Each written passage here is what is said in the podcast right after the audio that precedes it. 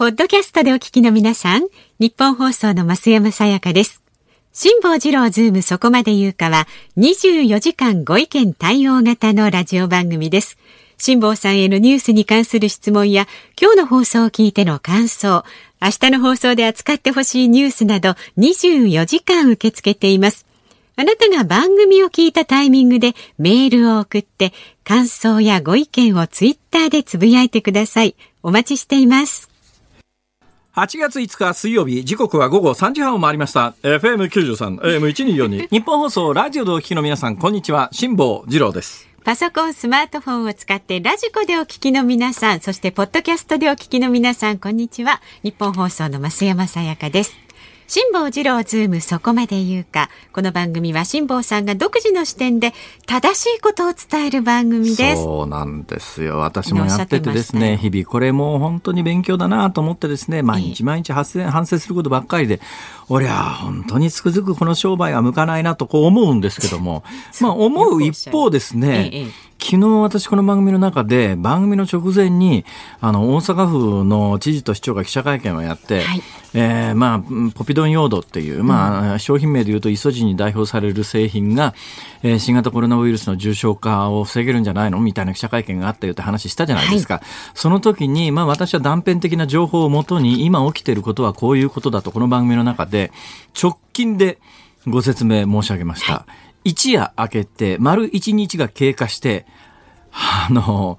えぶっちゃけ申し上げて、昨日申し上げたことで全部尽きております。新しいことは見事に何一つありませんでした。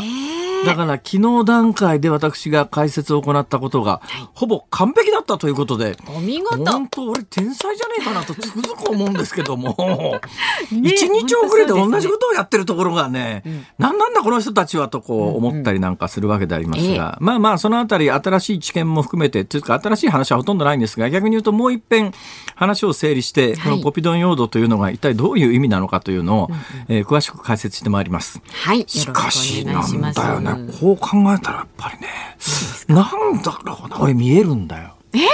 見えるんだいろんなことが。先が？皆さん知ってますか？何ですか？1999年7月。恐怖の大王が降ってくる。もうあのとっくに終わってますし。とっくに終わってる、えー、そうですか。そうですね。あのですね、はい、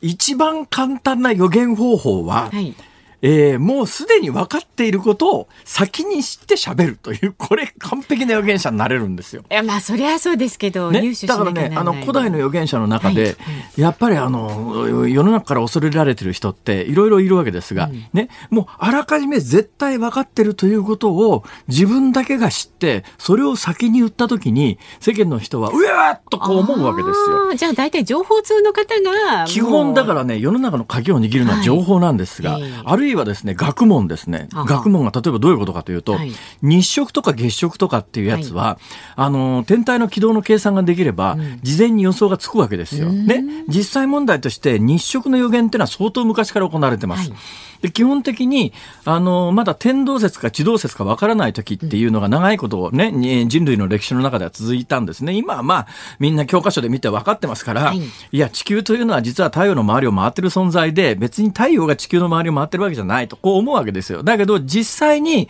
こう地球から見えてるのは太陽が昇ってをね、沈む月が昇って沈む、えー、水金地下木土天海っていうて惑星も昇って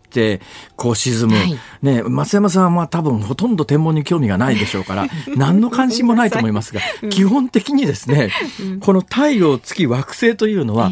天を見上げた時に、はい、ほぼ同じルートの線上で見えるわけです。えー、だからね、はいはい、バラバラのところに、だからあの惑星とか太陽とか月とかって位置関係ってずしょっちゅう変わってますよね。えー、しょっちゅう変わってますよね。えー、それぞれの公転周期が違いますから、はい、例えばまあ火星とか土星とかって、うん、地球から見える位置は、あの、ぐるぐる変わってるんですけれども、うん、ただ基本的に多分これ太陽系ができるときに、ほぼほとんど同じ惑星っていうのは同一平面でできてるわけですよ。うん、だからまあ太陽の北の方の上の、まあ上下っていう言い方しましょうね。えー、あんまり上下というのは学問的に正しい言い方ではないですけれども、えー、地球の上下ってあるじゃないですか。はい、なんとなく皆さんのイメージで言うと、地球の上下っていうと、うん、まあ上の方は北極で南の方は南極じゃないですか。上下ですよね。はい、それで太陽も同じように上下ってあるじゃないですか。はい、ね、その考え方で言うと、その上の方から太陽系を眺めた時には、太陽を中心にして同心円を惑星がぐるぐる回ってるわけですよ。ね、はい、そうすると逆に太陽からの真横真横っていうのも変な言い方だけども、うん、真横。だから北と南の、そうそう、サイドですね、はいうん、遠く離れたサイドから見ると、うん、全部一一直線になってるわけじゃないですか。はいはいはい、となると、地球から見たときに、これらの惑星と太陽と月というのは、ほぼ同一平面を移動してるように見えるわけですよ。はいはい。ね、そこから離れたところに突然南北の方へ飛んでたりしないんです。そうですね。そうすると、はい、それぞれ地球からの見える位置っていうのが分かりますから、うん、これ計算で次に太陽と月が重なるのはいつかっていうのは計算できるわけですよ。だから地動説も天動説もどっちが動いてるのか分からなかった段階でも天体を観測してると日食月食の予想というのはつくんですね。はいね、これかなり前から、だから天動説、だから地球が回ってるのか太陽が回ってるのかも分かんない段階で日食月食の予想はできたんです。うんうん、で、これを学者の皆さんで計算するわけですよ。うん、あれ、次何月何日に日食が起きるぞって計算ができたときに、はい、何月何日？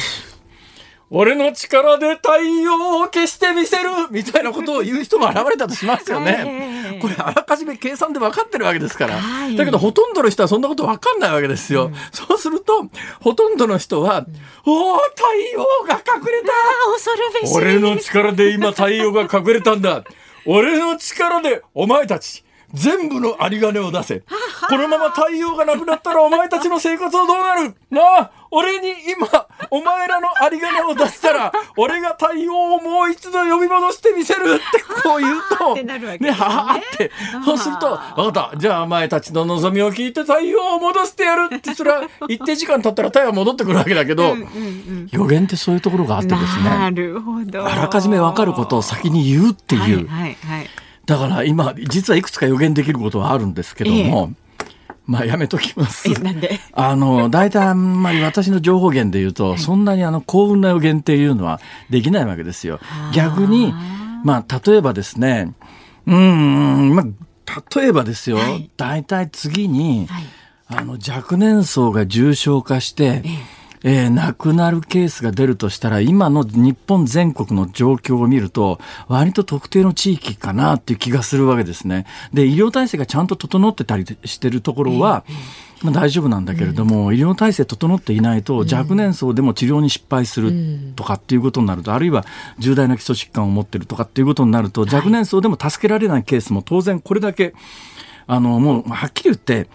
実際もうどのぐらい感染広がってんじゃないわかんないぐらい実は感染は広がってそうですね。えー、ただし、あの、実は PCR 検査をしなければ、あの、完全に収束している段階ですよ、見かけとしては。だから皆さんの手元で新聞に載っている感染者のグラフっていうのは、あれ PCR 検査という手法が導入されてるから炙り出されてるもんで、実際にそういうものがなかった時代に見えるのは、重症になってる方であるとか、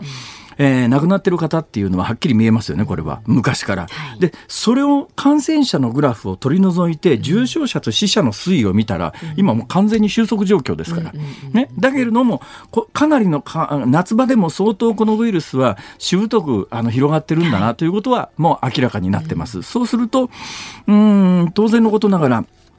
あの、一定の疾患を持った人が、このウイルスにたまたま検査したらかかってるということは、今後多数出始めますから。はい、で、まあ何回も私が申し上げているように、この国では1年間に137万人の方が亡くなります。うん、毎月10万人以上の方が亡くなってます。うん、そのうちの1割は肺疾患です。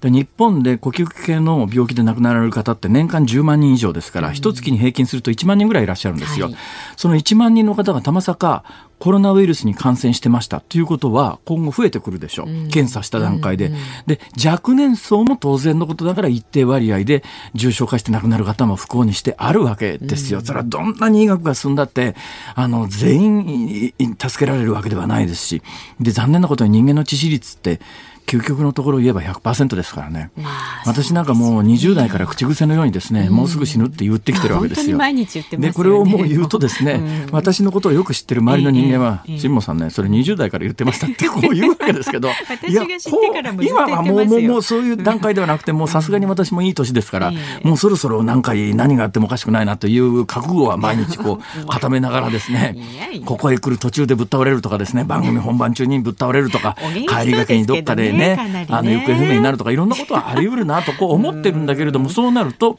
今後若年層の方で今のところ、まあ、この病気に関して言うと PCR 検査であぶり出されている30歳未満で亡くなられている方は28歳の基礎疾患をお持ちの元お相撲さんなんだけれども、はい、おそらくそれに近々あの、えー、若年層で亡くなられてたまたまその方がコロナに感染していたってケースは出てきますよ、はい、だけどそういうのが出てきそうな逆に言うと地域であるとか自治体とかっていうのもこの仕事やってるとおおむね想像がついたりなんかするんですね。ある程度ある程度見当がついたりなんかするんですがただそういう不吉なことを予言として言うのは私はやっぱり不謹慎だからやめとこうと思いますけれどもただ予言とかっていうものは基本的にそういうものだからだからさっきのね、日食当てて預言者になって、なんかカリスマでなんか世の中支配しようみたいなことを思ってる人が、逆に情報を手に入れるということは、あの社会にとっては結構やばかったりなんかする恐ろしい感じです、ね、私はそういうことのために情報を使うつもりはありませんから、はい、私が手にした情報は皆さんの判断の役に立つように今節丁寧に一つずつ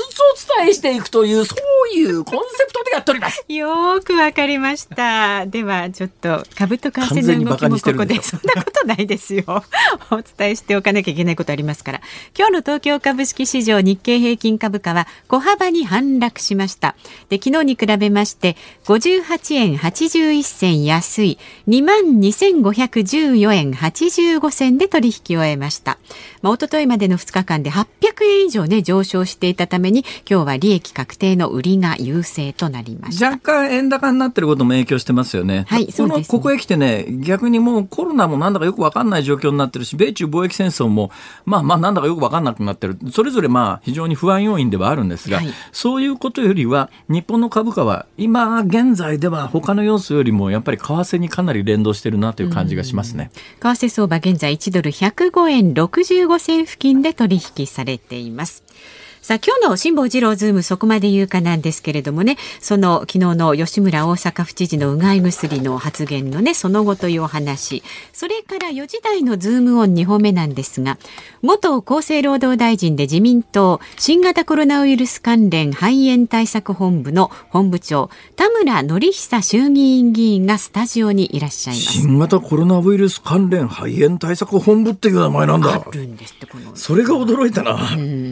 あらまあ、これ多分この名前にしたには何かそれなりの意味があるんだろうね。ちょっと聞いてみようか。そのあたりも。で、5時台にお送りするズームオンは、えー、韓国外交部 G ソミアの終了はいつでも可能と発言といった日韓問題についても辛坊さんが解説していきます。ほう。あなたからのメールもお待ちしてますよ。zoom zoom アットマーク 1242.com ツイッターはハッシュタグ漢字で辛坊治郎カタカナでズームハッシュタグ辛坊治郎ズームでつぶやいてください。お待ちしています。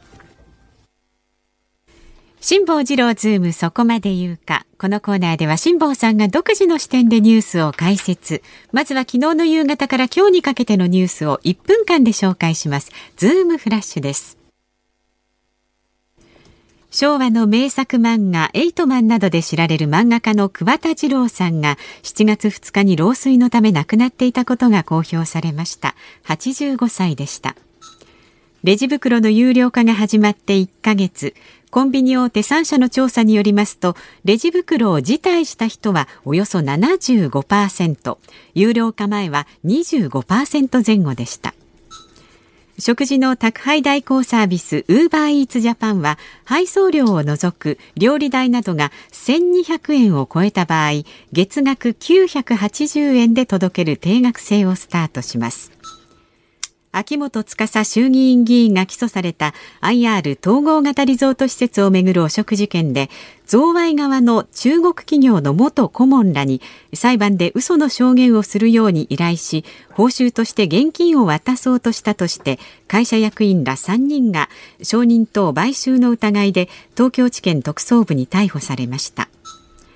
アメリカウエストバージニア大学の研究チームが病菌に感染して心と体を操られゾンビと化して仲間の間で感染を拡大されるさせるセミの集団が見つかったと学会誌に発表しました。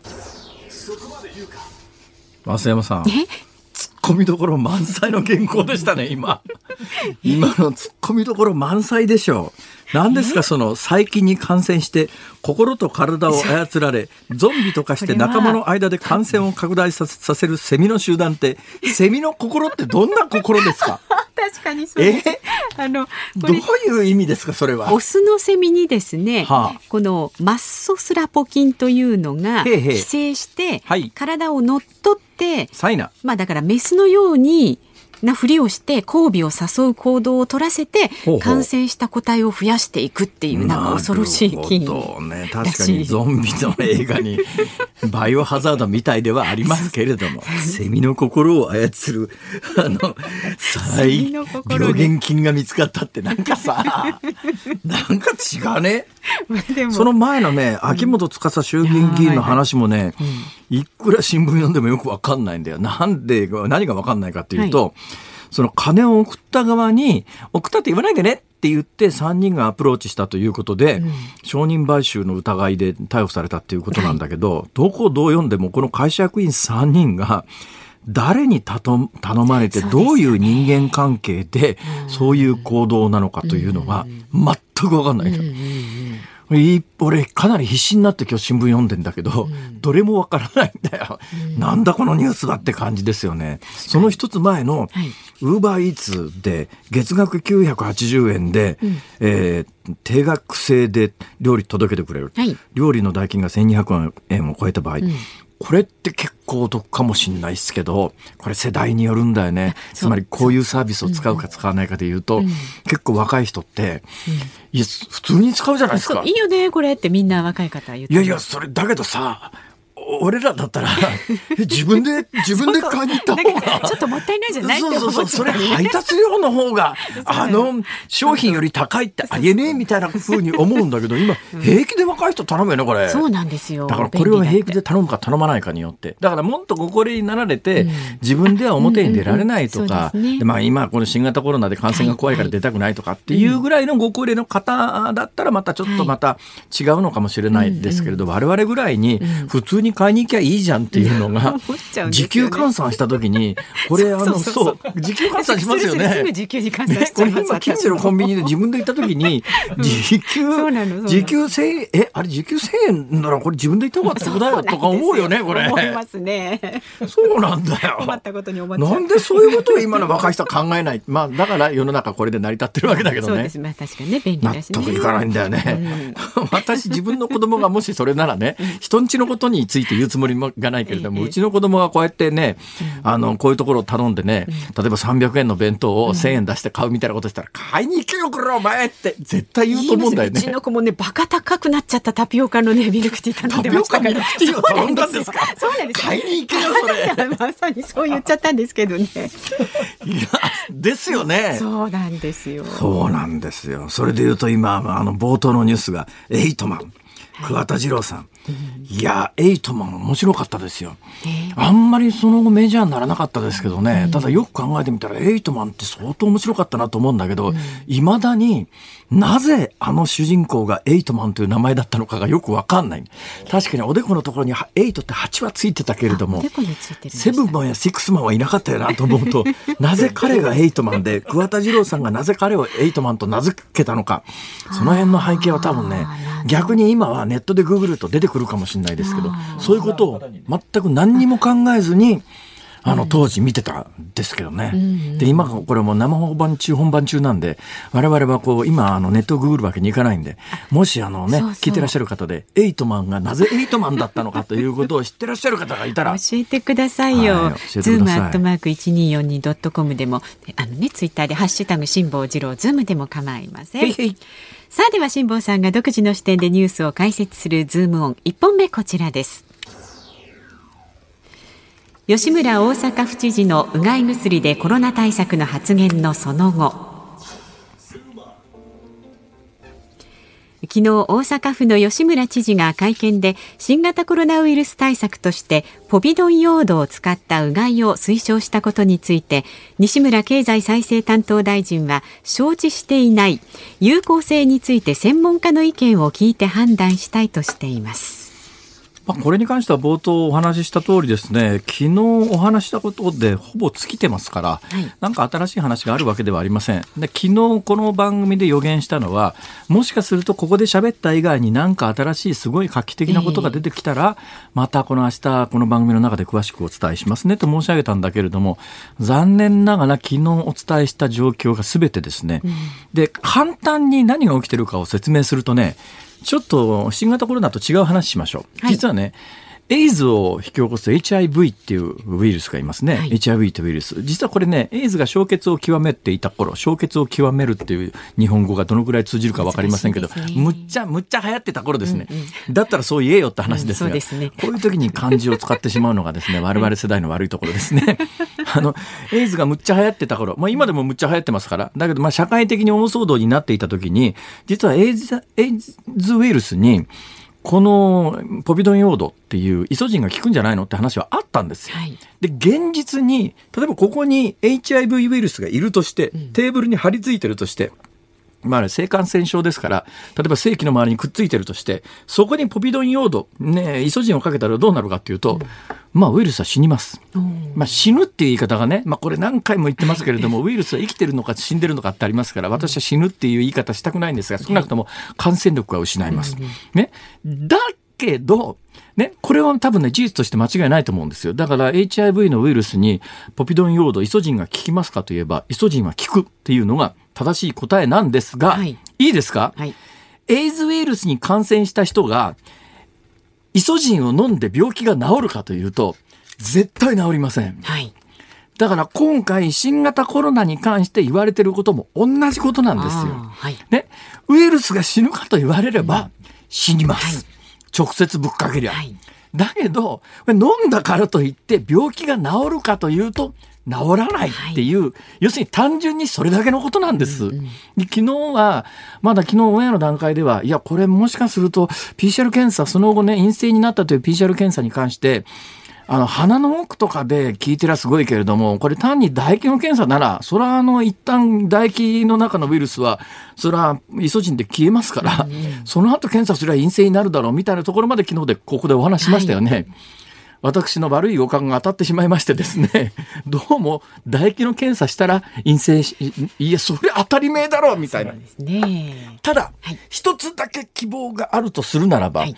これね、まだ今日の段階で誰も言ってないかもしれませんが、はい、あの、思い出してください。唯一この病気に関して、後まで続く今のところ後遺症。だから重い後遺症が出るって言われてますよね、えー。嘘ですからね、これ言っときますけど。あの、確かにね、重症肺炎になった人が、その後肺の機能が低下して、大変苦しい思いされるのは事実です。はい、だけどこれは新型コロナの重症肺炎に特徴特徴的な症状ではなくて、重症肺炎になったら必ずそうなりますから。はい、だからまあ、ないとまでは言わないけれども、で、これ唯一特異的な後遺症と言われているものの中で割と長続きするのは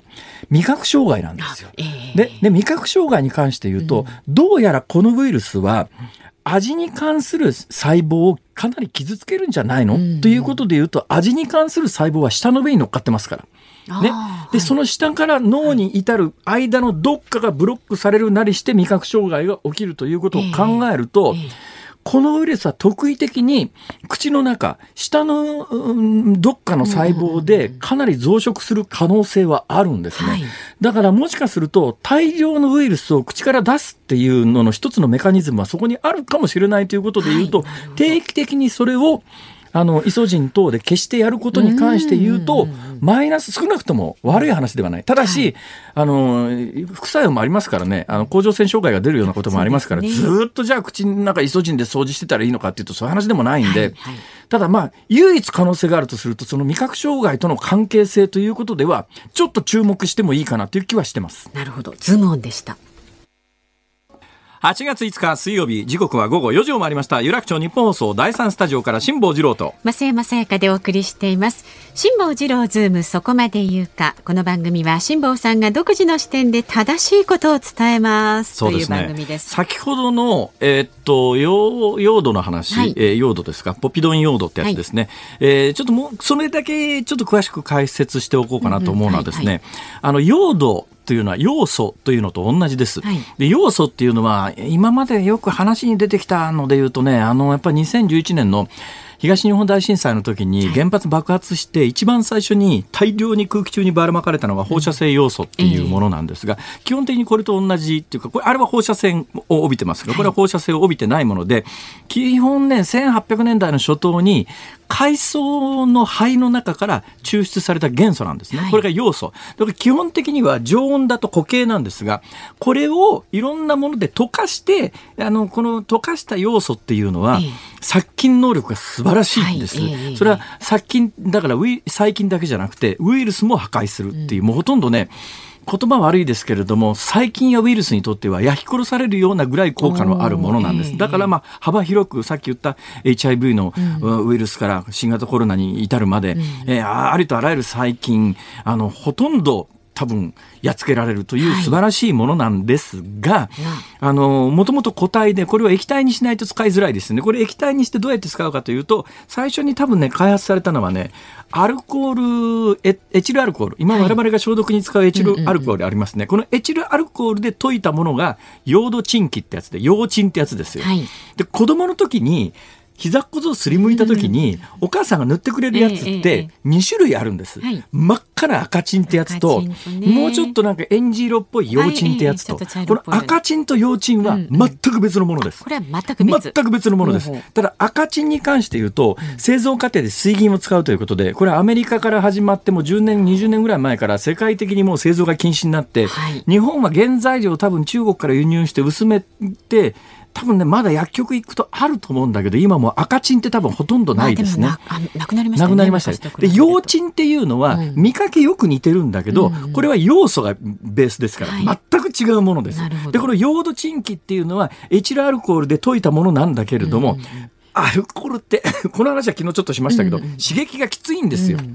だからこれね、あの、傷に塗ると、染みるじゃないですか。幼稚に染みるんですよ。うんうん、で、幼稚に染みるんだけど、なんか大阪府知事によると、これ幼稚薄めて飲まないでくださいねっていうような、あの、あのことをしてるらしいんで、これね、刺激が強すぎるんで、うんうん、うがい薬としてはそもそも向かないんですね。うんうん、ほいで、じゃあ喉の奥に塗るような時にはどうするかっていうと、はい、ルゴールってありますよね、はい。これも最近あんまり使われなくなったという噂もありますが、これも同じ要素を別のもので溶いたものなんですね。うんうん、まあ、グリセリンみたいなちょっとなんか甘みのするようなやつも入れて溶いてるんで、喉の奥にチュッてやると、ちょっと甘みを感じたりなんかするのは、そういうものです。これルゴール。で、えー、それと、じゃあ、イソジンはどうが違うかというと、イソジンっていうのは、あの、うん、全然また違う物質で溶いてるんです。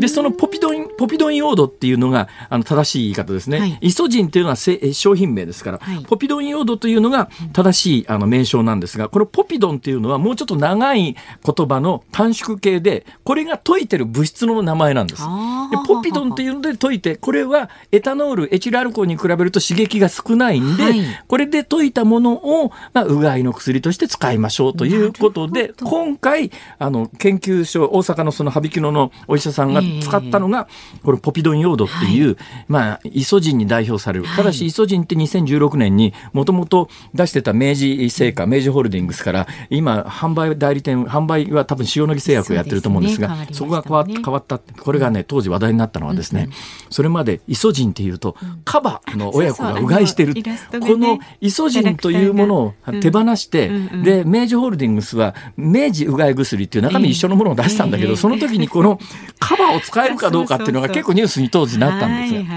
そんなことがありました。だからまあ、あの、基本的にはああの、ヨードチンキと、えー、ルゴールと、ポピドンヨード、イソジンというのは、ベースの要素という、用土という、要素と用土は同じですから、はい、要素というのは同じだけど、溶いてある物質が違うんで、そういうことで違うんで。で、基本的にうがい薬というのは口の中に入れてガラガラするために一番他に刺激がないようなものでできてますから、はい、これ他のもので、あの、用土賃金薄めて使おうとか、そういうのは絶対やめてくださいねって。それが言いたかっただけです。よくわかりました。はい、なぜダメなのか。ね。いやー、我ながら。本当俺この仕事向いてないんだけどさ。天才かもしんないんだよね。ですよ。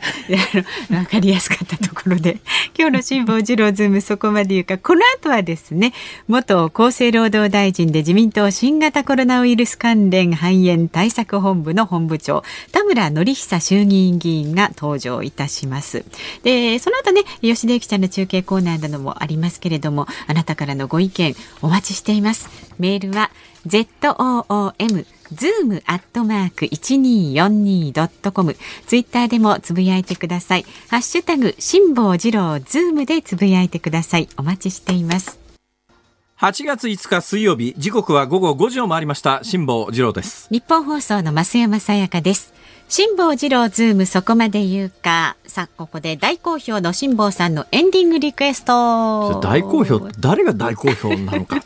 本当に大好評なのかと。いろんな疑問尽きないのではありますが、えー、一応私今日ねどうしても聞きたい曲がですね、はい、あの君たちキウイパパイヤマンゴーだねっていう名曲があるんですが。中原芽子さんあのー、やっぱ夏じゃないんですか。なんかもうこういう時代だからこそこういう時だからこそなん。かこうテンションの上がるような、うん、もうあの気持ちだけでも上げていこうという、ね、そういう趣旨で、うん、どうですか？明るい曲で。いいと思いますいいと思います、ね？はい、なんか踊り出しそうなね曲ですけれども。じゃあ用意お願いします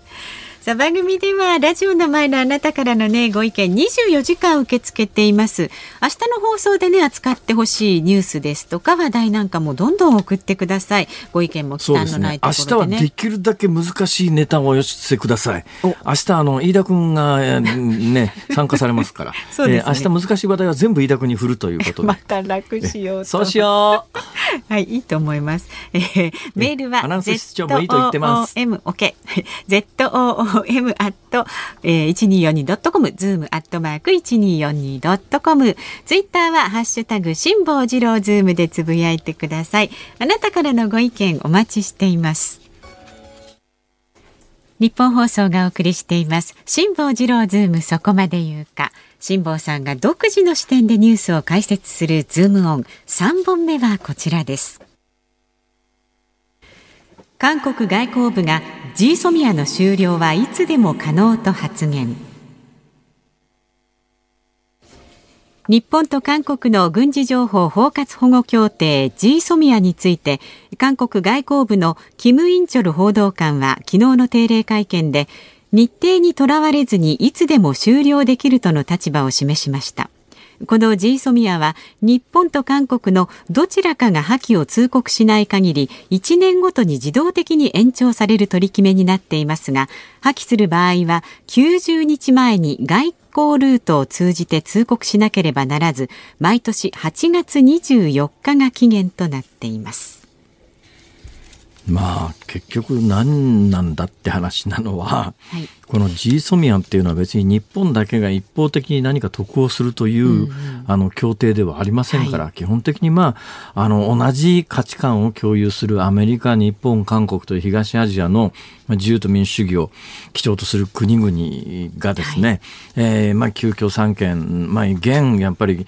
共産主義とは北朝鮮は言えないと思いますけれども、やっぱり中国はまだ共産党独裁体制ですけどね、えー、えー、まあ、あるいは北朝鮮のように、そういえば最近っていうか、今日あたりかな、北朝鮮が実は、この数年間の間に、えー、小型のミサイルに乗せられるぐらいの大きさの小さなサイズの核弾頭を開発したんじゃないのっていうニュースが伝わってきました。まあ、そういう意味においては、やっぱり自由と民主主義を基調とする我々の、えー、陣営はですね、えー、そういった軍事的な脅威に対処しなきゃいけないということで、うん、この G ソミアというのはそういう機微な軍事情報を水面下で共有するための前提となる、まあ、情報をお互いにやり取りするしたら外へ漏らさないようにしましょうねっていう約束なんで、で、別に日本だけが得をする話でもないんで、はい。韓国がいつでもやめられるんだって、いやいや、それやめたらあんたのとこでしょ、損するのはっていう。だこれ何かというと、うん、あの、基本的にいわゆる徴用工訴訟というやつで、えー、昨日の段階で差し押さえてる株券の現金化ができるという韓国では法的水準というか状況に達しました。はい、で、今後裁判所があといつ現金化の命令を出すのかっていう話ですけれども、まあ、当分時間はかかりそうですが、まだ数ヶ月と言われてますから、早くて年内かなって話ですけども、うん、でも北、北朝鮮じゃない、ごめんなさいね、韓国が、このいわゆる徴用工訴訟をめぐって、あの、差し押さえている株式の現金化を認める、その命令を出すということになって、実際に現金化が行われるということになったら、日本としては、それやっぱ国際条約違反だろうって話なんで、何にもしないわけにいかなくなっちゃう。え。なんつったって日本と韓国でこのいわゆる元徴用工問題に関して言うと、だってそもそもよ、はい、そもそもあんまり大きな声では言いづらいですけども、うん、徴用工って一番最初の段階からまあ斡旋だとかですね、まあお互いもや働きたいですっていうような状況でいらしてた方が大量にいらっしゃるんですが、うん、一番最後1944年から45年大戦末期になってごく短い時間に確かにあの、連行っていうかですね、えー、もう無理やり連れてきて働かすということがなかったとは言えないんですよ。これあったと。これも歴史的に証明されてます。ただし今回訴えを起こしている人たちは、その最後のタイミングで、あの、ちょ無理やりその強制的に連れてこられた人たちじゃないですからね。その前の段階で来てた人たちですから、そもそもあんたたち別に関係ねえじゃんって話なんだけど、そうとは言えないわけですよね。だけどまあ韓国の裁判所はその人たちの訴えを認めましたということになるんだけど、日本本は1965年に日本と韓国の間で国交正常化するにあたって、いや、あのこれ、いわゆる確かに大戦末期に、うん、えー、共済連行等でいらしてた方に賠償を日本政府としてしましょうかと持ちかけたら、当時の韓国政府が、そういう個別の事案に関しては、韓国政府がもしそういう訴えがあった場合には、韓国政府が対処するので、一括して賠償金が欲しいって話だったんで、日本政府は、えー、当時、まあ、はっきり言って相当巨額の賠償金を韓国に支払って、1965年に日韓請求権協定で、これでもう完全かつ、かつ最終的な解決ですよということで、一括のお金を渡して、で、日本と韓国の間に外交関係が生まれて、その後、長年その外交関係が継続してきてるんで、これ、日本と韓国との外交関係上は、絶対に認められないお金で、で、そういう請求が元徴用工の皆さんから出てるんだったら、これに関しては韓国政府が解決する責任があるんだけど、韓国政府の今の政権の立場としては、いや、あの、三権分立で我々政府は、えー、裁判所のすることに口出しできませんからしょうがないですって、いやいや、それは三権分立なのは、お宅の国の中の内部事情であって、日本との関係においては最終的に政府が責任を持たなきゃいけないっていうのが国際法の常識でしょっていう、そういう話なんだけど、はいそれで言ったら日本政府としては、その韓国の裁判所の行動が、いや、裁判所がどんなに無法な判決を出そうがどうしようが、それとしてはもう日本政府としては、いや、日本と韓国とのそれはお宅の国内問題だから、日本と韓国との間の外交問題としてはもうそれ1965年で解決してますけど、それでもしこういうことを、無法なことをするということならば、放置するわけにはいかないから、じゃあ何をするかというと、この間土曜日で、うちの番組っていうか私がやってる土曜日のテレビの番組に出てくれた菅官房長官は、はいえー、とにかくいっぱい考えてますと、えー、いっぱい考えてますけど、今それ手の内を晒すわけにはいきませんからって、まあこっちもそういう答えしか返ってこないのは承知で聞いてるわけだけどね、一、個ねえじゃんってんだけど、聞かないわけにいかないから聞いてるようなところがあって、まあまあ、だから日本政府も多分ね、だけど G ソミアに、G ソミアを日本から破棄することはちょっとありえないと思うんだけど、韓国としては、だから日本が何をしてくるかって何かするに決まってるとこ思ってるわけですですよ。で、何をしてくるんだろうと考えたときに、いや、なんかしてきても、もう一遍こっちは対抗措置があるぞというのをとりあえず見せとかないといけないっていうのがあって、G ソミアの終了はいつでも可能と、韓国の外交部が発言をするという、まあ、そういう流れになってんだけど、はい、じゃあそれを言われたからって日本側が、いや、じゃあちょっと、あの、北、あ韓国に対して、こういう時にあの韓国と北朝鮮をちょいちょい言い間違えるのはよくないよね。意図的だと思われちゃうもんね。別に意図的に言い間違ってるわけではありませんよ。単純に言い間違ってるだけですよ。はい、となると、えー、何を言ってんだということに尽きるんだけれども、この問題は年内、もしかすると重大局面を迎える。はい、可能性は残念ながらちょっと刻一刻と迫ってきてる感じはしますね。これも韓国政府政府しか解決できませんから。とにかく、だけどそれが今のムン政権じゃな、解決する気がそもそも全くなさそうだっていうところが、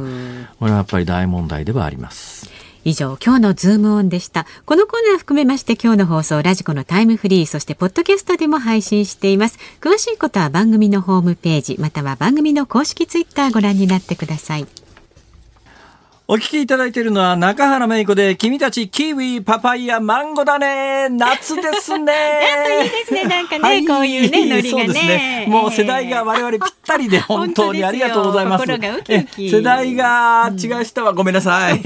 こういう名曲があったんです。そうなんですよ。覚えてください。さあ、で、ここでスポーツのニュースが入ってきたんですけれども、サッカー J1 横浜 FC の元日本代表、三浦知良さん53歳が YBC ルヴァンカップのトス戦で先発メンバー入りしたということなんですね。で出場すると。